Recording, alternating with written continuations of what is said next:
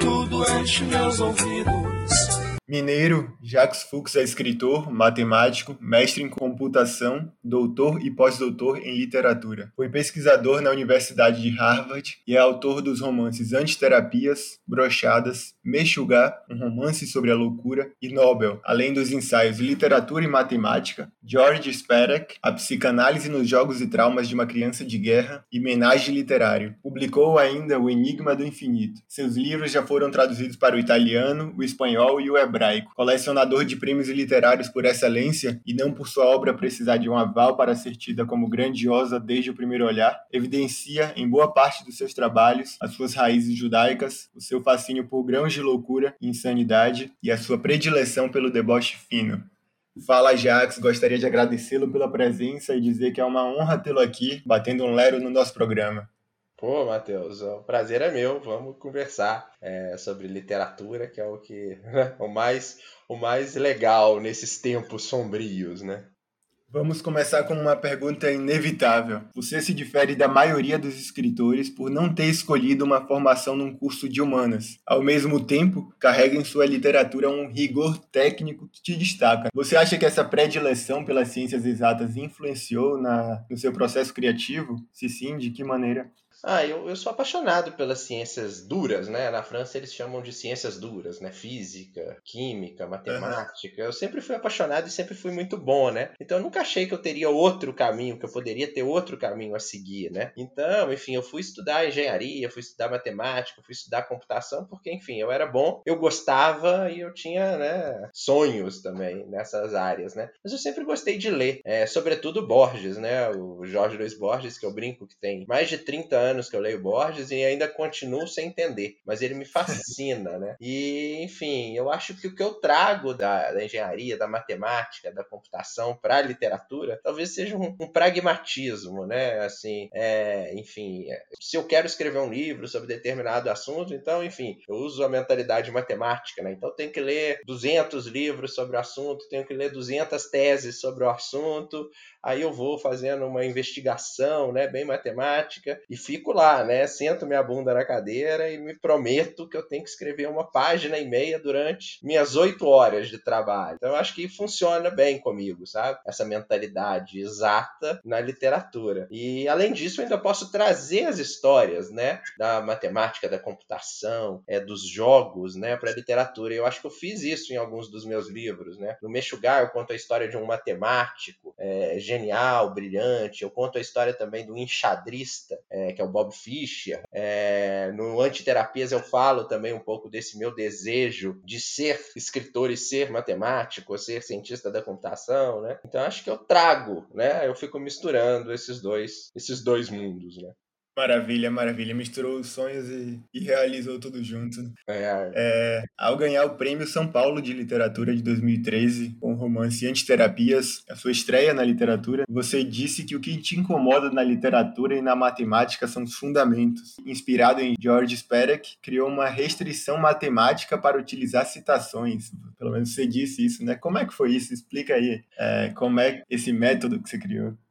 É, na verdade, o que aconteceu foi o seguinte: eu fiz o meu doutorado em literatura e nesse doutorado eu resolvi juntar as áreas de literatura e matemática, né? Tanto que meu primeiro livro, que é fruto da tese de doutorado, se chama Literatura e Matemática, é, onde eu trabalho as obras de Jorge Luiz Borges, Georges Perec, que é um escritor francês, e o Olipo, que é um grupo experimental de literatura potencial que tem como ideia usar as restrições matemáticas na literatura. É, é um grupo, né? Que é a dissolução dos surrealistas. Então, o André Breton brigou com, com o Roubaud, com o Raymond Queneau, e aí eles é, brigaram e o Raymond Queneau fundou um, um grupo chamado Lipo, que é justamente o contrário teórico do surrealismo. Enquanto o surrealismo você fica lá, né, fumando uma maconha, esperando a inspiração chegar, é, na, no, no Olipo, esse grupo de franceses, escritores franceses, você impõe regras para escrever.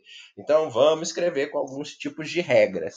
E aí, depois que eu terminei esse meu doutorado, eu falei, bom, tô cheio de ideias aí para fazer um romance, é, né, trabalhando com a autoficção e trabalhando também com regras. É, e aí eu fui pensar em escrever, né, e escrevi o Antiterapias usando algumas regras. Então eu pré-concebi algumas regras. Por exemplo, é, embora esse narrador do Antiterapias fale sempre da vida dele, né, de um jovem ju judeuzinho, né, fica grande parte do seu dia no banheiro, né, fazendo ficções, é, nada do que acontece com ele é inédito. No caso, ele tem que encontrar um par literário. Então, por exemplo, quando ele fica horas e horas no banheiro, ele está falando dele, está falando de um personagem do Philip Roth que se chama Portnoy, que é de um livro clássico do, do Philip Roth. Quando ele está falando das memórias de infância, quando ele está falando da, dos amores que ele teve quando ele era jovem, ele está falando do Proust. Então ele está se associando a Proust. E assim eu vou criando, né, umas restrições, só que com uma questão, né, que, que brinca com os fundamentos da, da literatura de alguma forma, né? Porque na literatura a gente tem esse sagrado da citação, de citar. E aí eu venho com essa teoria, né, que também é uma teoria do Borges, que, que ele explora num texto que se chama Kafka e seus precursores, que também é uma teoria muito próxima a uma teoria olimpiana que se chama plagiadores por antecipação. Então o que, que eu faço? Eu vou, quando, esse, quando eu estou falando de Proust, eu, tô, eu cito muitas vezes o Proust, mas sem aspas, e sem que o leitor saiba que a citação está lá na íntegra. Ou quando eu estou falando de, enfim, masturbação, eu estou falando do Joyce, ou quando eu estou falando é, de, né, de amores, eu estou falando do Grande Sertão Veredas, enfim, está lá tudo jogado. E aí o leitor, né, um leitor desavisado, um leitor que ainda não conhece algumas obras, ele vai achar que eu que escrevi. Mas posteriormente, se ele ler, por exemplo, Joyce, aí ele vai falar, poxa, o Jacques já falou disso no Antiterapia. Aí existe uma inversão, é, né, que todo mundo fala influência, e o Borges e o Olipô falou nessa, nessa influência ao contrário. Então eu brinco com isso, né? Então é um romance que, enfim, e a grande questão das restrições no romance é que elas não podem saltar aos olhos, né? Porque se ela salta aos olhos, se você lê um poema, né, um soneto, um soneto também é uma estrutura matemática bem definida. Se você lê um soneto e, esse, e a estrutura matemática salta aos olhos ou, ou, ou, prejudica o ouvido, é porque tem alguma coisa errada, né? Agora, se você lê um soneto, o Vinícius de Moraes era um grande sonetista, né? Então você tem sonetos lindos do Vinícius de Moraes que você não. O ritmo é muito bom, né? Então a matemática por trás ali tá muito boa. A mesma coisa no romance. Minhas regras não aparecem. É, quem lê esse, esse romance, né? A maioria nem sabe que tem algumas regras, né? E eu acredito que a literatura é isso. Existem hierarquias, né? Você tem uma leitura, mas você pode, à medida que você vai conhecendo, vai investigando, um leitor investigativo, um leitor é, literário que busca as referências, ele vai entrando na obra. Então é isso que o Antiterapia te dá. Ele te dá muito, muitos caminhos possíveis, muitas possibilidades matemáticas também, vamos dizer assim. Sim, é, essa questão das citações eu considero uma das coisas mais interessantes na sua obra. É, nas suas palavras, o romance é um testemunho ou uma sessão de psicanálise que retrata a vida de um judeu que busca se inserir na sociedade contemporânea. Escrito em primeira pessoa, ele faz críticas à história, à religiosidade e à própria vida do personagem, sendo esta repleta de ironia, iconoclastia, citações e plágios literários desde a infância até seus 33 anos. O quanto deste livro você diria que é autobiográfico? Por que você passou um tempo em Israel? É, eu, eu acho que, assim, de alguma forma a literatura é toda autobiográfica, no sentido que você pode, né, de alguma forma, falar da sua vida, dos seus momentos, dos seus amores, das suas lembranças, dos seus pés na bunda, como o Antiterapias faz, né? O Antiterapias é toda a construção de um jovem judeuzinho, né, vivendo numa, numa comunidade pequena judaica, que é Belo Horizonte, né? E é o encontro dos amores, essa grande, né, disputa e briga em relação à religião, né? Porque, enfim, eu não gosto muito desses religiosos, enfim, é, eu acho que o judeu, né, e o judeu tem muito mais disso, e eu vou explorando isso em todos os meus romances, né, eu acho que o judeu é uma cultura, um povo, um país, uma história, e a religião para mim não importa, né, e é isso que eu exploro nos meus livros. É, mas se a literatura é autobiográfica, né, se ela conta de você, ela também conta das suas leituras, né? Então o que aparece nos meus romances, nos meus ensaios, são o que eu, o que eu consigo, o que eu consegui compreender de literatura ao longo da minha vida, né?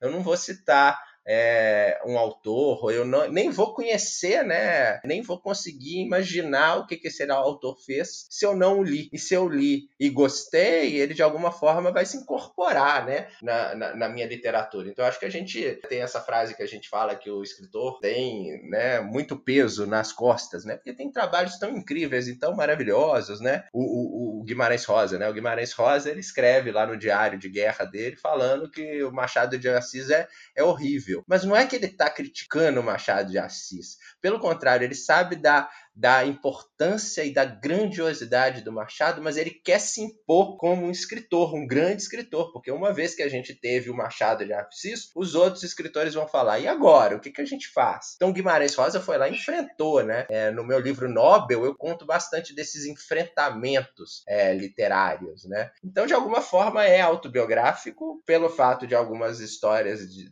né, que eu vivi, ou que eu sonhei, ou que eu imaginei acontecer, embora toda a memória, né, a memória, ela, quando a gente vai tentar se, se, se recordar desse passado, a gente não recorda de tudo, né? A memória é sempre fragmentada e a gente preenche esses fragmentos de memória, essas lacunas de memória com a ficção. E também aparece todas as minhas leituras, né? Eu acho que o Antiterapias, o Nobel, o Brochadas, o Mexugar, é, né, tem muito da, das minhas leituras ali. E eu, quando eu tinha 18 anos, eu fui morar em Israel, né? Eu fui com uns amigos meus, a gente foi morar lá um ano, um kibbutz kibbutz. O kibbutz é uma sociedade socialista no meio do deserto, né? E aí, enfim, é, né, existiram outros escritores judeus que moraram lá, o Saul Bello, Isaac Bashev Singer, que moraram em kibbutzim, né? É, o próprio Amos Oz, o Amos Oz viveu grande parte da vida dele num kibbutz. E o kibbutz é uma, né, é uma experiência grande de vida, é uma experiência de fato com, essa, com esse socialismo utópico, né? Que durante muito tempo, de fato, os kibbutzim viveram esse socialismo. Hoje as coisas mudaram um pouquinho, mas enfim, eu sempre me encanto, né? Eu voltei a esse kibbutz, eu conto a história do kibbutz no Antiterapias, e agora, né, ano passado, na verdade, antes do, do fim do mundo, né, eu lancei meu livro lá em Israel, e eu fui no kibbutz, onde eu vivi, onde eu falei de alguns personagens que, inclusive, estavam lá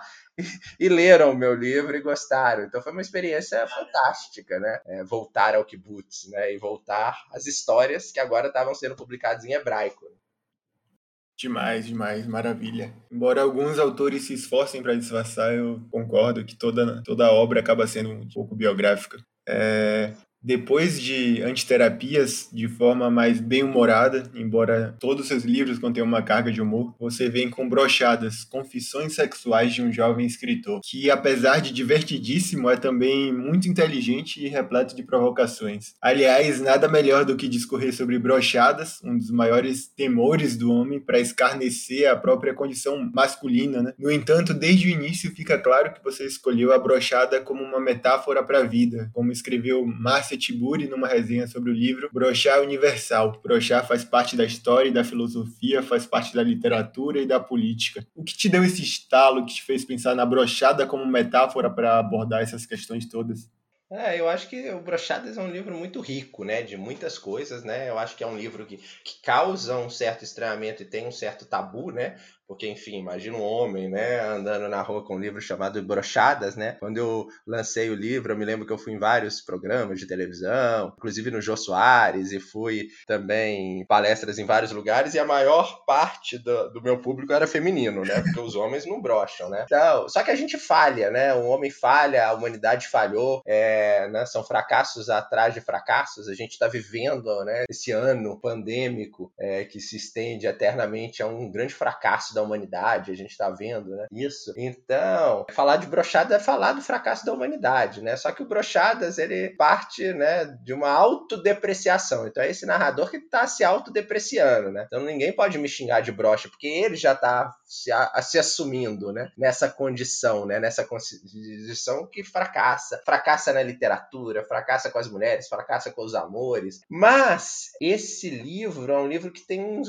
estudos muito longos longos e profundos em todas as questões, né? Ele, por exemplo, ele faz um, um, um, estudo profundo sobre a questão dos odores, dos cheiros, né? Que eu acho que é um grande tabu na sociedade. Você vai estudar lá Kant, né? O Kant colocou o cheiro como o mais desprezível dos sentidos, né? A história desse livro nasce de um pé de página do Freud. O Freud, no, no livro O Mal-Estar na Civilização, O Mal-Estar na Cultura, né? Depende da tradução, ele fala que, enfim, quando a gente era, ah, ficava de quatro, né? A gente ficava se cheirando o tempo inteiro, como os animais fazem, né? Cheirando os órgãos sexuais dos outros. Mas quando a gente se levanta, é, a gente recalca o cheiro, o cheiro fica distante, a gente se banha, tal, o nariz fica longe do órgão sexual e a gente privilegia a visão, né? As pessoas ficam se atraindo pelo, pelos olhos, né? Pelo encanto de alguma forma. Mas aí veio a ideia do livro, né? Mas quando a gente vai para a cama, é que a gente descobre de fato esses cheiros, né? E aí pode rolar ou não rolar uma brochada, né? Tem algumas comprovações científicas que mostram que determinado alelo faz com que a gente tenha maior atração sexual e esse alelo está responsável pelo cheiro, então de vez em quando, enfim,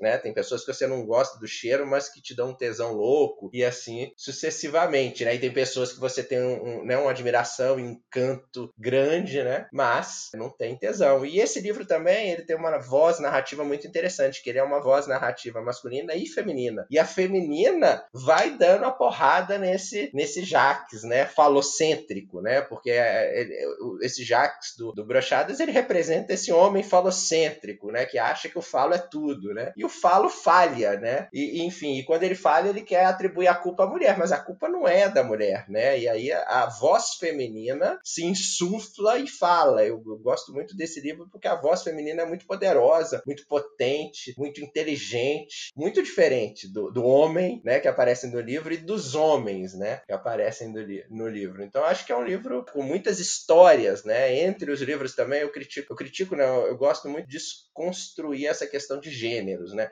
Então a pessoa fala que é um romance, que é um conto, que é uma novela, que é, é uma ficção, que é uma não ficção, né? Esse, esse livro ele tem trocas de cartas, de e-mails, ele tem é, narrativas históricas, ele tem ensaios entre um capítulo e outro. Então ele é uma mistura, né? É uma mistura muito rica na literatura. Né? Para quem segue o pragmatismo, acho isso bem ousado. Mas o pragmatismo, Matheus, é o pragmatismo é mais na, na forma de fazer, né? De sentar, de, de, de fazer a pesquisa, não na forma de entender a literatura, né? Eu compreendi quando você falou, só falei brincando mesmo. é, sugerindo que a insuportável plenitude é o que move a cultura, os avanços da ciência e da literatura, você defende no livro que a mulher que não nos fez ficar de pau duro, ou o homem que não fez a mulher gozar, a dor e a dificuldade de mudar e aceitar o outro, causam vazios que nos fazem dar o passo em direção à criação. Seguindo essa lógica, brochar é importante?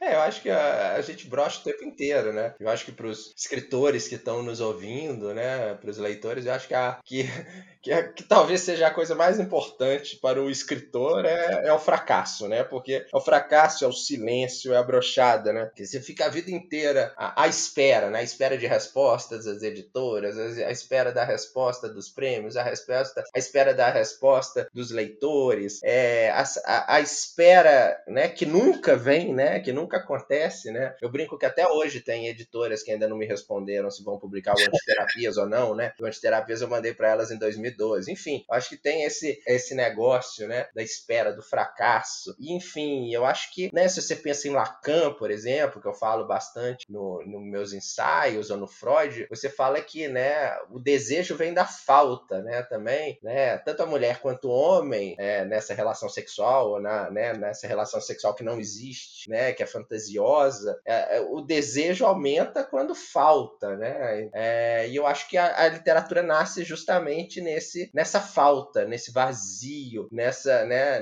nessa vontade de preencher alguma coisa que falta, né? E que mesmo com a literatura continua faltando. Já dizia Beckett, né? Uma frase que está sempre nas minhas redes sociais por escritores. Quando fracassam, fracasso de novo, fracasso melhor.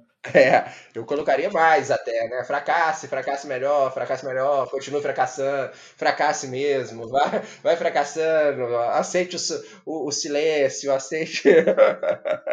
é aí, né? E aí, enfim, um dia a gente vai morrer, né? Sim, sim. Já foi até romantizado o fracasso. É, faz parte, faz parte da literatura.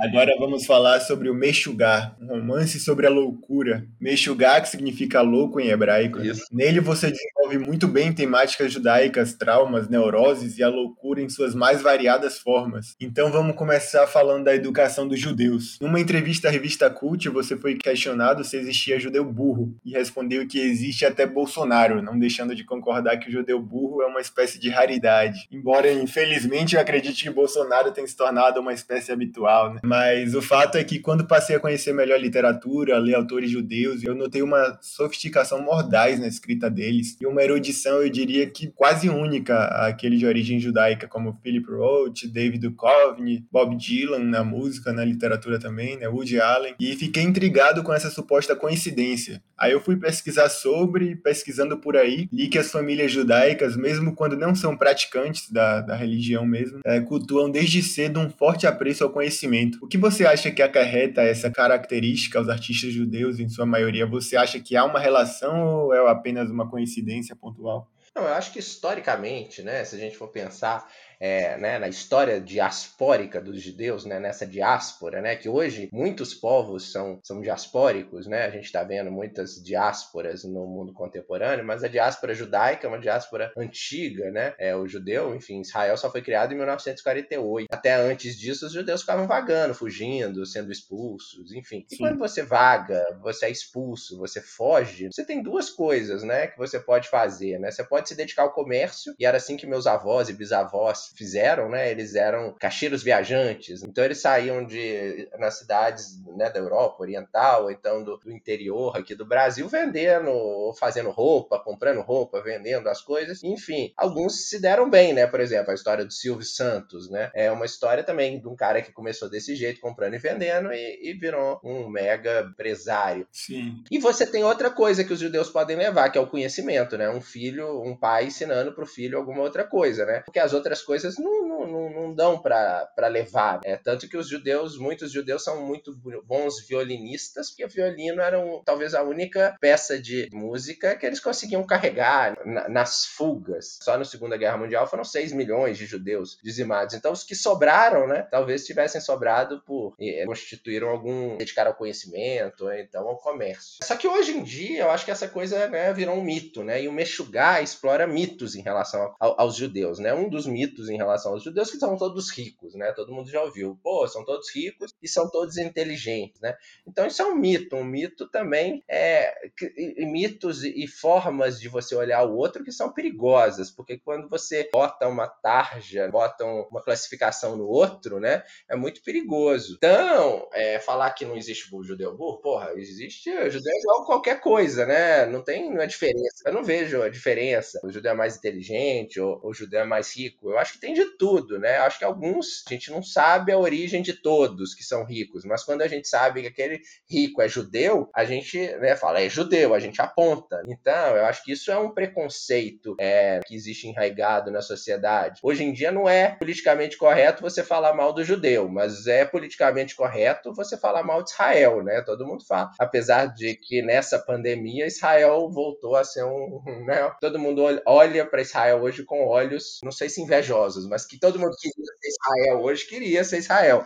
70% do país vacinado. Né? Mas durante muito tempo, é, Israel foi, foi visto e é visto muito associado aos Estados Unidos, um bandido, um país que perpetra crueldades. Eu acho que é um país que perpetra crueldades como todos os outros. Né? Não vejo Israel mais especial ou mais, ou mais maléfico que o Brasil, por exemplo. Né? Hoje o Brasil, enfim, nós estamos no fundo do poço, né? Ou não sei. Hoje o Brasil é um exemplo de país Exatamente, né? Agora Israel, né? A questão palestina Israel é uma questão complexa, mas a questão dos Brasil, dos ricos e pobres, é dez vezes pior. Então o Meshuggah explora esses mitos, né? Existe esse mito do, do, judeu burro, do judeu inteligente, do judeu rico, então ele vai lá e explora isso. Existe também o mito de que o judeu, né, durante no século 18 e 19, era, era um povo também mais sexualmente ativo, mais maluco sexualmente que tinha mais é, preponderância de doenças mentais. É, inclusive, uma coisa que hoje é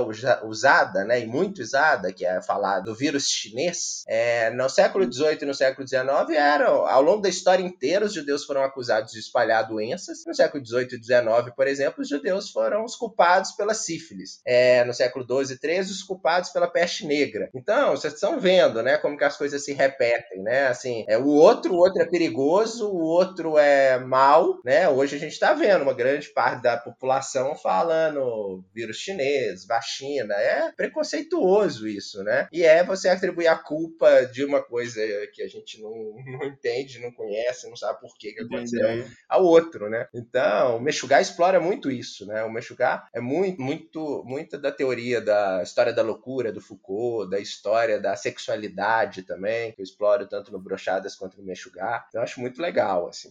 Eu não tinha ideia dessas atribuições que foram dadas aos judeus sobre essas questões sexuais e me diverti né, durante a leitura. É, nos Estados Unidos eles chamam os judeus de rough fuckers. E aí eu fui atrás de um personagem real, né, que se chama Ron Jeremy, que é o maior ator pornô dos Estados Unidos, né, mas que tinha estudado teatro, fez mestrado na Queen's College. E eles o chamam de The Fucking Jew, né, que é uma coisa bem pejorativa também, né? Você pode atribuir o sentido literal e o sentido pejorativo. Então eu fui atrás das histórias todas em relação à sexualidade judaica. Então, se alguém se interessar, né? é uma ótima leitura, sim. É, agora eu queria te fazer uma pergunta que a sua personagem, Sara, faz ao leitor no início do livro. arte salva, arte consterna, arte machuca? É, eu acho que a, a personagem, né, que existiu, é uma pesquisadora muito importante chamada Sarah Kaufman, né, e eu, eu, busco a história dela, né. Esse livro é muito legal, porque, por exemplo, o Cristóvão Tesa, quando resenhou o Meshuggah, e eu gostei muito da resenha dele, mas ele o chamou de não ficção. Então, o que acontece Sim. é que esse narrador, ele entra, ele, ele conta a história biográfica de, do Woody Allen, da Sarah Kaufman, do Bob Fischer, Perelman, entre outros personagens. Só que esse personagem é tudo biográfico, então você vai encontrar tudo enfim, nas biografias e tal. Só que em algum momento esse narrador ele entra na cabeça da Sarah Kaufman, ele entra na cabeça do Woody Allen, ele entra na cabeça do Bob Fischer, então no momento que ele entra, enfim, isso é, é, é ficção, né? De alguma forma, né? Sim. E quando eu fui ficcionalizar ou, na, ou falar sobre a vida da, da Sarah Kaufman, é porque a gente sempre tem essa ideia, né? Talvez psicanalítica, freudiana, de que falar cura, né? Falar você coloca para fora e é algum processo de cura, né?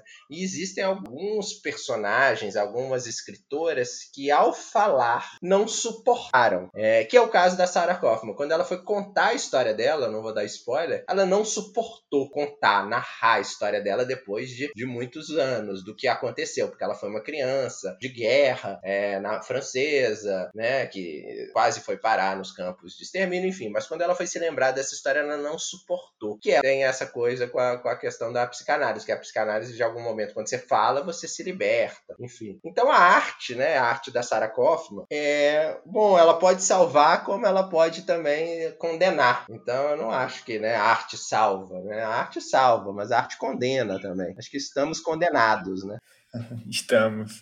Achei divertido isso no Me Julgar. Ao mesmo tempo que é ficção, você sai de cada, cada análise de personagem, de pessoa, eu diria, convencido de que aquela é verdade, que não é uma ficção, mas não deixa de ser. Quando se fala em loucura e romantização, eu noto o tempo inteiro autores relacionando a loucura a personagens comuns. Na maioria das vezes que cultuam fracasso, como a gente falou, e se envolvem com putas e tudo mais. Quando você vai analisar essas obras, percebe uma normalidade gritante e uma espécie de anseio desesperado para parecer louco. Por que você acha que batem tanto nessa tecla? Por que você acha que a loucura foi tão romantizada na arte? É, eu acho que é excentricidade, né, de alguma forma. E quando eu comecei o Meshuggah, até a abertura do Meshuggah, ele fala isso, né, que eu achava que a loucura era algo irônico, era algo lúdico, era algo engraçado, né, porque a gente romantiza a loucura, a gente romantiza os gênios, né. Então, a ideia inicial do, do Meshuggah era justamente essa, né, de fazer esse romantismo da genialidade da loucura. Só que esse, esse livro, esse narrador, né, e eu, né, nós nos envolvemos tanto com os nossos personagens, personagens que de alguma forma é, enlouqueceram, eram geniais e enlouqueceram, só que de perto, de dentro, junto, a loucura não tem nada de divertido, a loucura não tem nada de romântico, a loucura não tem nada de, de genial, é um constante sofrimento, né? Acho que quando a gente fala da depressão de fora, né, é muito diferente do, da gente viver, porque a,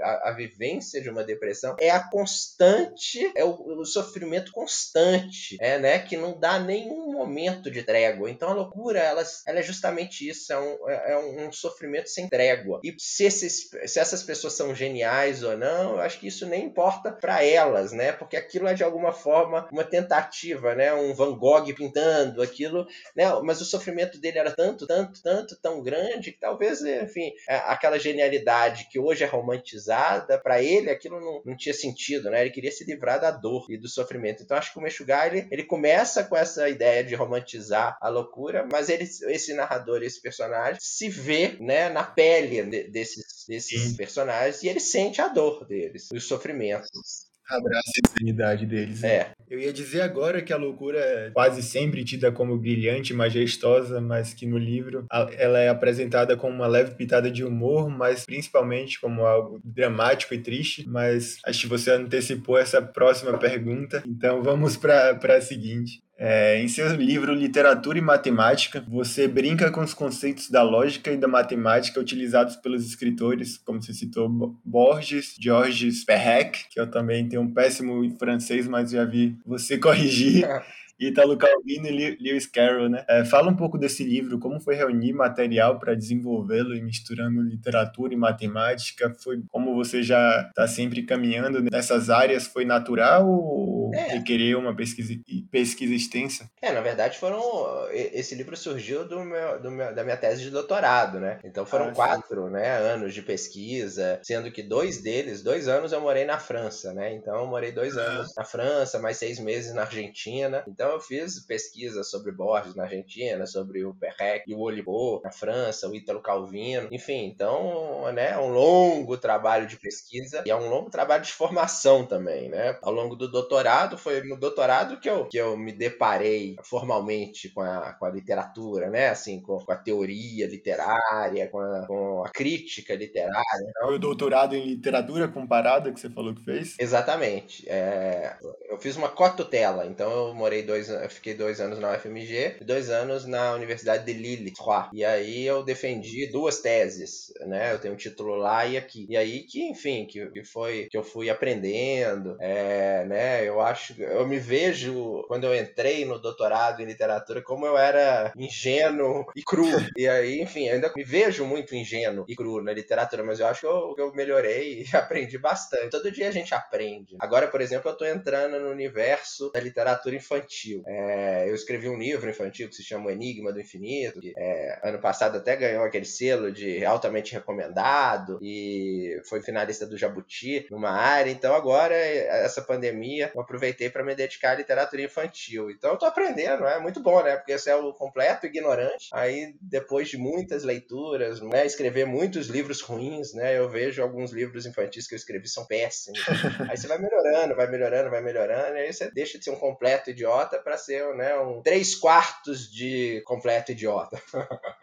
então, Daqui a pouco você está colocando mais um, um, prêmio na estante. É, agora, agora o objetivo era aprender literatura policial também, começar a estudar isso na literatura, porque eu, também eu sou completamente ignorante. Aí vamos ver se daqui a alguns anos eu vou ser meia, um pouquinho menos em literatura policial, né? Mas enfim, tem muita coisa para aprender. Perfeito. Agora vamos falar no, no livro que foi a minha porta de entrada para a literatura de Jacques Fuchs. É, vamos para a parte polêmica que eu estava louco para chegar e que eu, eu, penso que você foi um dos únicos capazes de discutir e enfrentar sem o receio daqueles que privam o debate pelo meio da repercussão, né? Vamos falar de Nobel, que me pegou logo no primeiro capítulo, é, que, onde você escreveu uma das frases que mais me marcou. Sejamos honestos, não há mais tempo para sofismas. Todo escritor é uma amálgama de Narciso e Dorian Gray. É, confesso que mil suposições me vieram à cabeça com ela em relação ao egoísmo e tudo mais, mas queria saber de você. O que é que você pensa a respeito dessa fala, desse, desse amálgama de Narciso e Dorian Gray? É, esse narrador do, do Nobel, né, pessoal, na verdade ele é o Jacques, né, que o projeto, né, eu acho que os meus romances se conversam, né, no Antiterapias, é, esse, esse narrador, ele quer, né, ele quer literatura, ele precisa de literatura, e ele sonha com o Nobel, né, mas aí, enfim, depois ele passa por algumas privações sexuais, ele começa a brochar muito, depois ele enlouquece,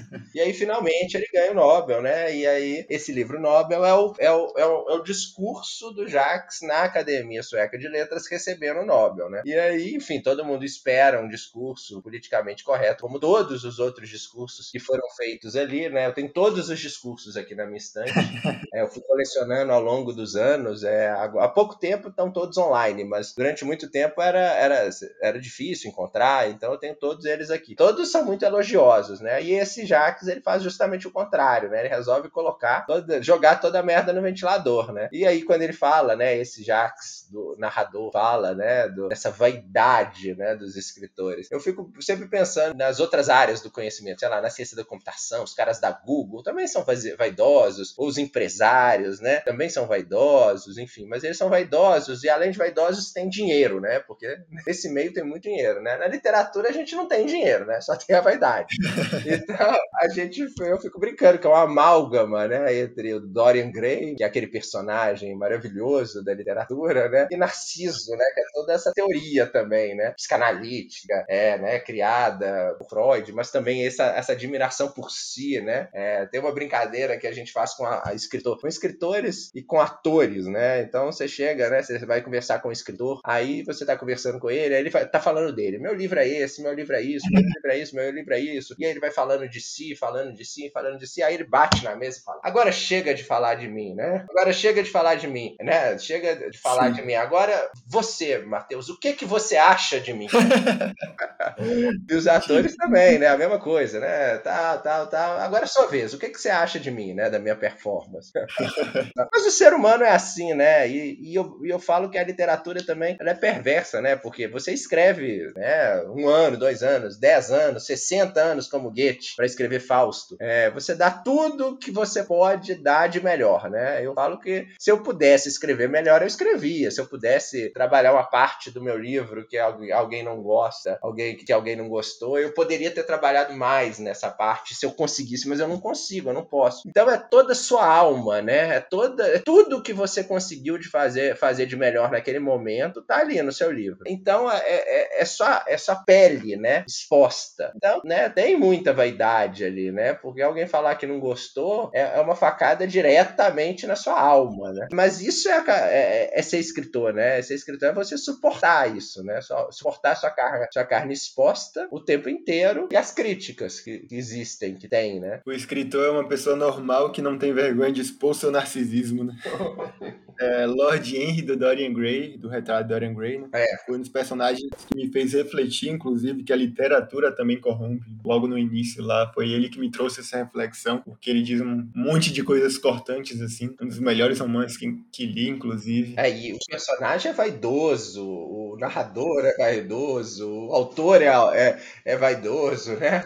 É, Nobel é, é, o seu discurso, o discurso de Jacques Fuchs, né? Simulando a sua suposta reação ao receber o Prêmio Nobel de Literatura, certo? O monólogo foi a forma narrativa utilizada no livro, apesar de ser uma das minhas formas narrativas preferidas para leitura, particularmente falando, tem sido um caminho pouco utilizado pelo escritor contemporâneo. Pelo menos eu não noto muitos monólogos em livrarias ou, ou sendo lançados assim, anunciados. Por que você acha que o monólogo perdeu espaço quando se fala em mercado editorial? É, eu acho que eu nunca pensei sobre isso, não, mas eu acho que talvez ele tenha sido tão explorado, né, durante uma época que, enfim, hoje talvez não seja tão, tão explorado, né? O Nobel, ele só tinha essa voz, porque como ele é um discurso, né, um discurso de aceitação é, do prêmio Nobel, né, porque o que, é que aconteceu é o seguinte, quando o Sartre recusou o prêmio Nobel, a Academia Sueca ficou, obviamente, muito, muito humilhada, né? Imagina, o templo da vaidade, né, sendo recusado, né? E aí o que que eles criaram? Eles criaram uma regra que a partir desse momento todo mundo que concorre ao Nobel está de acordo. Então, se você ganhar o Nobel, você não tem como recusar, não. Só que eles impuseram uma outra regra regra. A regra é a seguinte: para você ganhar um milhão de dólares, você tem que entregar um discurso, fazer um discurso ou entregar. Foi o caso do Bob Dylan, que o Bob Dylan demorou seis meses quase para entregar o discurso, porque ele tinha seis meses de prazo. Caso contrário, ele continuaria sendo laureado, mas ele não receberia um milhão de dólares. Então ele entregou um discurso depois de seis meses. Tem até um vídeo no YouTube, se vocês quiserem, né? Se alguém se interessar, pode assistir, é muito bonito. É, teve aquela performance que não foi ele que foi, né? Que foi a, a Beth Smith, que cantou lindamente, né? Uma música do Bob Dylan lá na cerimônia da entrega do prêmio. Enfim, então a ideia desse, desse livro, desse novel, é justamente já fazer o discurso. Agora eu só tô esperando o prêmio, né? Quando eu ganhar um milhão de dólares, o, o meu discurso já tá pronto. Então ele tinha que ter essa voz, né? Porque ele é um discurso. Perfeito, um escritor precavido. já tô pronto, já tô meio caminho andado, né? É, demais. Em outro trecho que me marcou, você escreveu: E eu vos questiono, idealizados amigos, de quem é o lugar de fala, da nossa fala, da nossa criação. É nossa, apenas nossa. E por isso digo aos brados: salvem a ficção. Sim, eu posso e devo falar no lugar de qualquer um. É justamente o que faço aqui, dos excluídos, dos afogados e também dos detentores de poder. Meus personagens falam com autoridade dos diferentes gêneros, das várias classes sociais, de conhecidas e desconhecidas culturas e tempos. Você acha que a questão do lugar de fala já nasceu uma questão irrisória para a arte ou que a má interpretação do seu conceito foi o problema? É, você acha que lugar de fala virou um produto que vende bem hoje? É, eu acho que assim, eu acho que a história literária, ou a história cultural, a história da sociedade, ela tem alguns momentos importantes de mudanças, né? Sim. Então, é, eu acho super cabível, super importante, super é, genuíno os movimentos, né? Me Too, essa onda toda, essa coisa do, do, do lugar de fala. Enfim, eu acho isso importantíssimo. Eu acho que tem que ser assim. Eu acho que o radicalismo, em algum momento, é importante, não tem como, como sair, mas eu acho que isso não pode perdurar e per se perpetuar, né? Então, em algum momento, é, é, é, isso tudo vai né, se acalmar e a ficção vai, vai voltar, né? E eu acho que agora a gente está num momento é, de radicalismo, que é, é importante, porque, enfim, a gente viveu e tem vivido, né, em, uhum. em sociedades que, enfim, não, nunca prestaram atenção em algumas coisas. Por exemplo, o antiterapias tem a palavra, eu acho que eu usei duas vezes, porque na nova versão eu tirei, é denegrir. Denegrir era uma palavra que a gente não dava muita, muita atenção. E hoje é uma palavra que, que merece atenção. Assim como judiação. Judiação é uma palavra que não, nunca se deu atenção e continua sem dar atenção.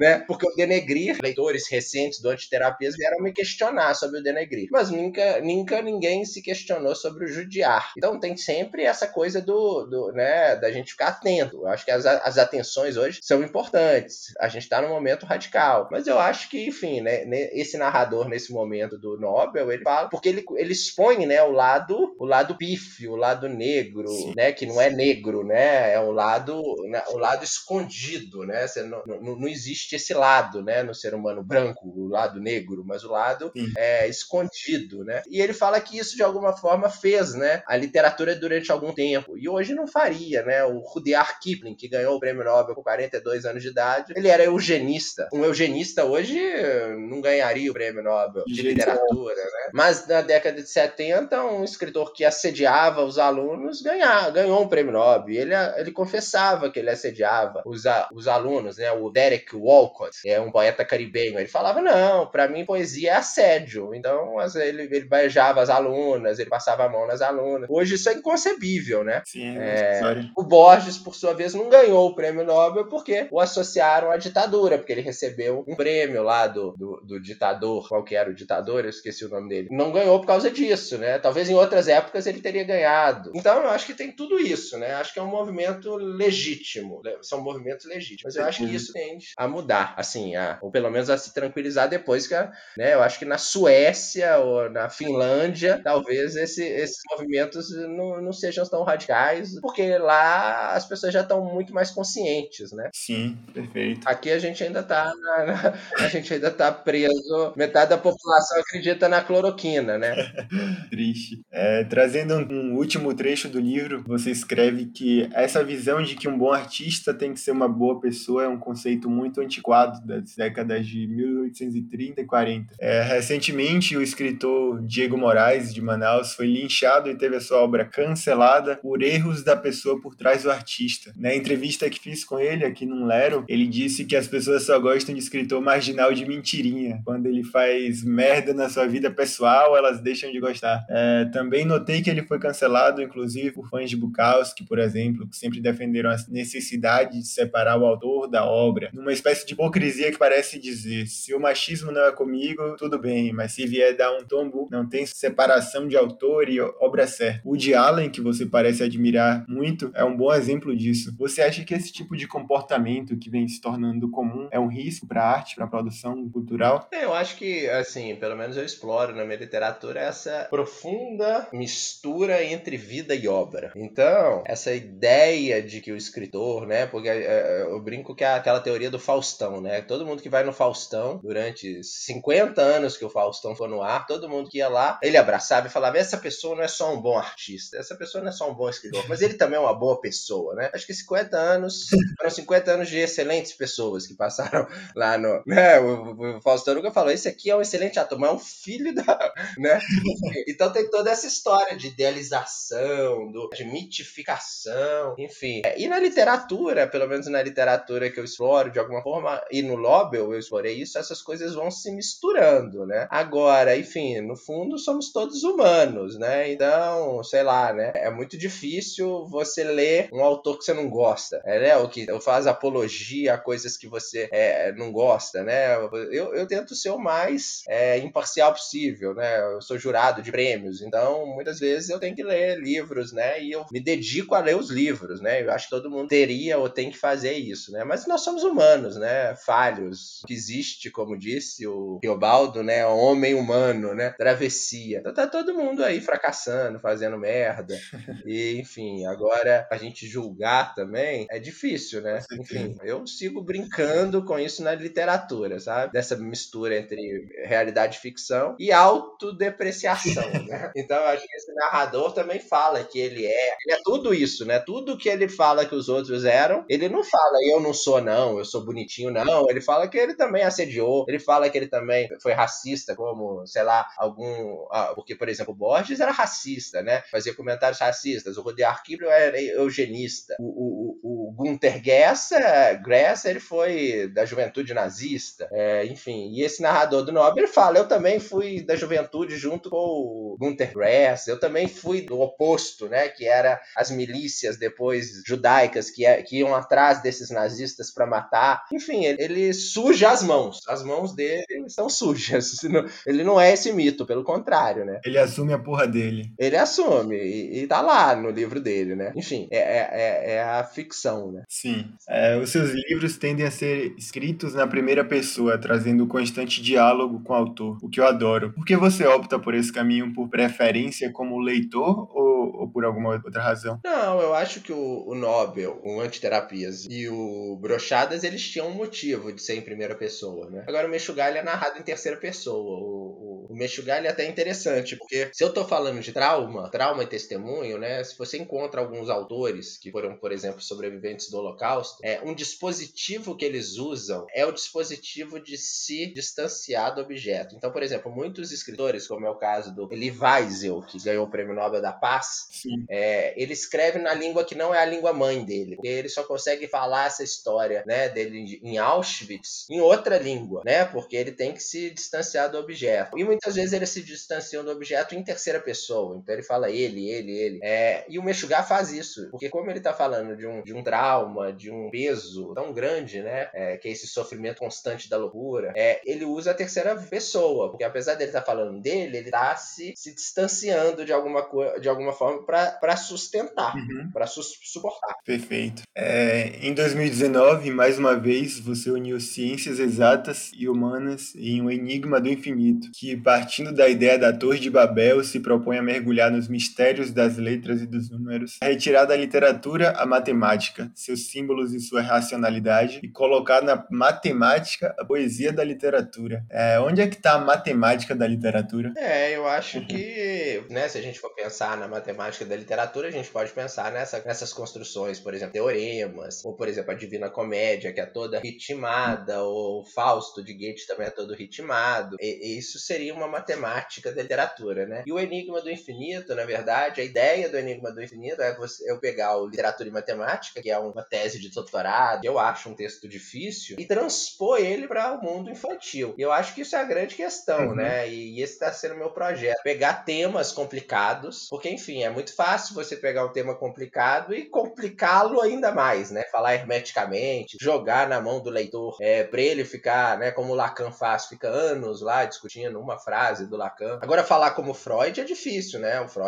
é um escritor. Ele foi, ele foi indicado ao prêmio Nobel dez vezes, sendo que nove para o prêmio Nobel de Literatura. Então, o Enigma de, do Infinito é falar de literatura e matemática para criança, de uma forma lúdica, de uma forma leve, de uma forma né, cheia de jogos, de mistérios, de brincadeiras e de enigmas. Então, eu, eu adoro, eu adoro esse projeto, adoro esse livro. É, as ilustrações da Raquel Matsushita são maravilhosas, porque ela entrou no jogo dos enigmas, então as próprias ilustrações têm enigmas. É, o livro foi adotado por um monte de escolas, então eu acho muito legal esse diálogo com o leitor, é, né, com esse leitor jovem, né, formador, e eu acho que a ideia que eu tenho do livro infantil é, é você abrir portas. Então, né, não é um livro que você abre o livro e fecha o livro e tá feliz. Não, eu acho que o livro, pelo menos os livros que eu faço, são livros que, o, que, a, que a criança, o jovem, vai, puxa, o que, que ele quis dizer com isso? Aí ele vai em outro livro, vai em outro livro, vai em outro livro, e assim, né, ele entra nesse labirinto ou nesse, nesse universo, nessa biblioteca infinita, né? Recentemente, também, ano passado, teve o prêmio Literatura Digital da Biblioteca Paraná e eu ganhei, foi um dos premiados com o livro infantil. E o meu livro infantil se chama Um Labirinto Labiríntico. Tá até online é, para uhum. baixar, se alguém quiser. É, e o labirinto labiríntico é o labirinto labiríntico da literatura, dos jogos, dos outros livros, dos enigmas. Então, né, de Borges.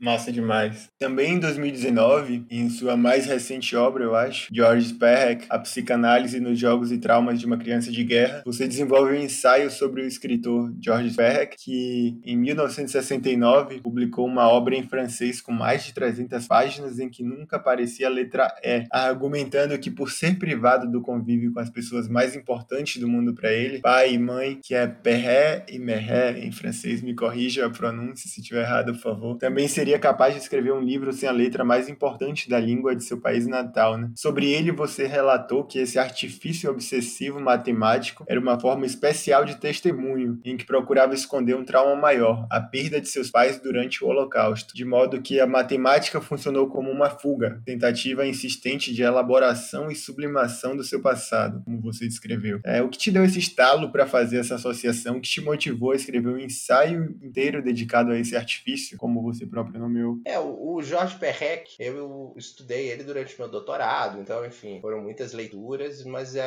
no, no, na minha tese de doutorado, no literatura e matemática, eu explorei o lado matemático do Perrec. Então, fui atrás de todas as construções, todas as estruturas matemáticas que ele fez uso é, na literatura dele. E aí, durante muito tempo, né, eu fui, fui fazer um pós-doutorado em Harvard, fiz outros pós-doutorados na Unicamp e na UFMG, e aí eu falei, vou retomar o PREC agora desse ponto, desse, né, sobre esse olhar matemático, psicanalítico. Então, acho que um dia eu tive um estalo que eu falei, puxa, o, o, né, essa história do controle dele, que é matemático, é uma história, é, é, uma, é um controle também muito psicanalítico, né? Porque ele, de alguma forma, ele quer compreender e categorizar esse mundo da completamente ao acaso. E esse acaso, esse acaso do mundo, que foi o que criou Auschwitz, né? Então ele quer fazer justamente o contrário, ele quer controlar esse mundo. E ele tenta fazer isso na literatura, brincando com esse controle, né? E, e ele fala uma frase muito bonita, né, desse livro, que se chama La Disparition, que tem 350 páginas sem a letra E, que é a letra mais frequente do alfabeto hebraico, do alfabeto francês. Ele fala o seguinte: se os nazistas me fizeram viver sem meus pais, porque os pais foram mortos no Holocausto. Sim. E aí tem, né, o que você falou do per, pai, com dois S, e mer, mãe, com dois S. Então, é, eu vou ter que fazer uma literatura sem a letra mais importante. Se eu tive que viver sem as pessoas mais importantes, eu tenho que fazer uma literatura sem as pessoas mais importantes, sem a letra mais importante. Então, essa, esse é um, um processo matemático psicanalítico. E aí, no doutorado, né, que foi publicado, uma primeira versão saiu em 2010, depois esse livro, que hoje está na praça, é de 2016. Durante né, 2007 até 2019, eu fiquei estudando o PREC, lendo o PREC, e aí, em 2019, 2019 eu lancei esse Jorge Perrec, né, a psicanálise nos jogos e traumas de uma criança de guerra, baseado em alguns artigos e nas minhas pesquisas que eu fiz durante o pós-doutorado. Então é um, é um, texto bem, bem psicanalítico mesmo. É incrível, ainda não li, mas, mas pretendo ler em breve. É, seu conto Menage Literário, que através do seu olhar voyeurista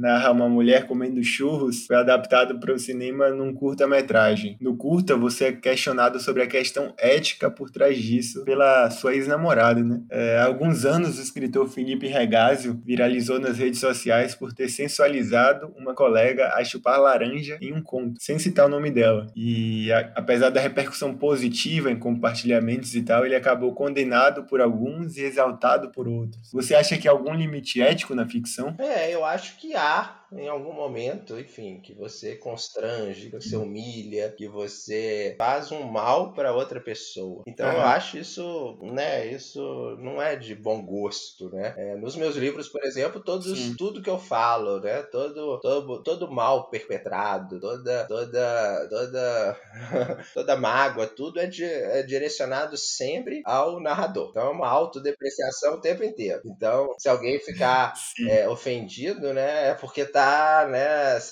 sentindo a, a ofensa do próprio narrador é, personagem. Agora, homenagem literária, né? Na verdade, eu publiquei um livro com um amigo meu que é professor da Universidade de Boston, que se chama Rodrigo Lopes de Barros. Nós publicamos um livro que se chama Homenagem Literária.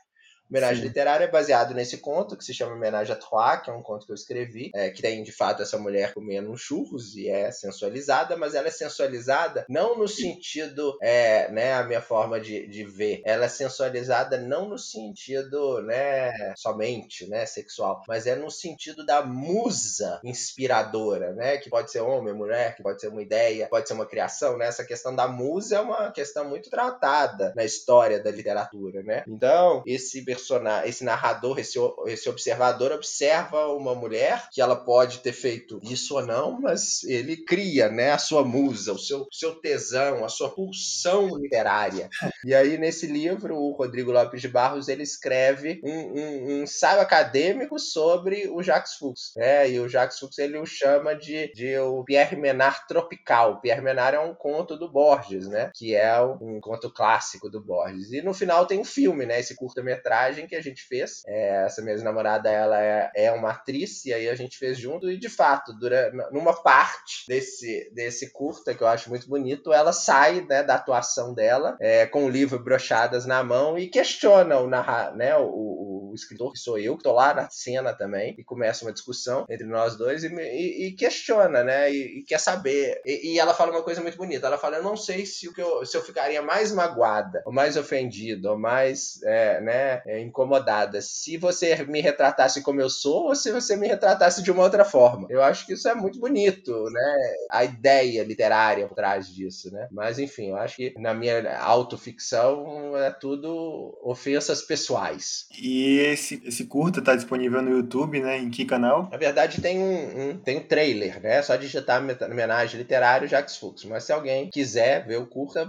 tem o um livro que se pode comprar que se chama Homenagem Literário. E aí no livro tem tem o, o, o, o conto, Homenagem a Troá, o ensaio do Rodrigo Lopes. Tem um DVD também. Tem um DVD com o filme e tem também um QR Code para você é, ver online. Mas se alguém também se interessar, pode me seguir nas redes, no Instagram, e aí me pede no privado que eu mando o link também. Massa, massa, maravilha. Quando é que você percebe que um livro seu tá pronto? Ah, quando você não suporta mais, assim, você depois de você reescrever 200 vezes, aí você acha que tá, mas assim, toda vez que eu mando o livro para a editora, a editora me manda, eu reescrevo mais um monte de vezes. Até o último momento que ela pede, não, agora você tem que me mandar. E, e quando eu releio o livro, mesmo depois de publicado, eu fico morrendo de vontade de reescrever algumas partes. eu li Borges, que você tanto fala, pelo menos eu li uma charge ou algo parecido de, de que perguntaram a ele quando, por que ele publicava livros, esperando uma resposta encorajadora e nobre, e ele falou para me livrar deles e poder pensar no próximo. Foi algo parecido, assim. É. E acho que é a sensação de todo autor. E o Borges ainda tinha um caso que era bem particular, que ele ia na biblioteca dos amigos, por exemplo, e se tivesse algum livro dele na estante, ele pegava e rasurava, né? Algumas coisas ele arrumava. Tem caso dele arrancar uma página, porque tinha um poema que foi publicado numa edição e não e ele depois não gostou e queria que fosse tirado, ele arrancava uma página do livro. Então, essa que é a,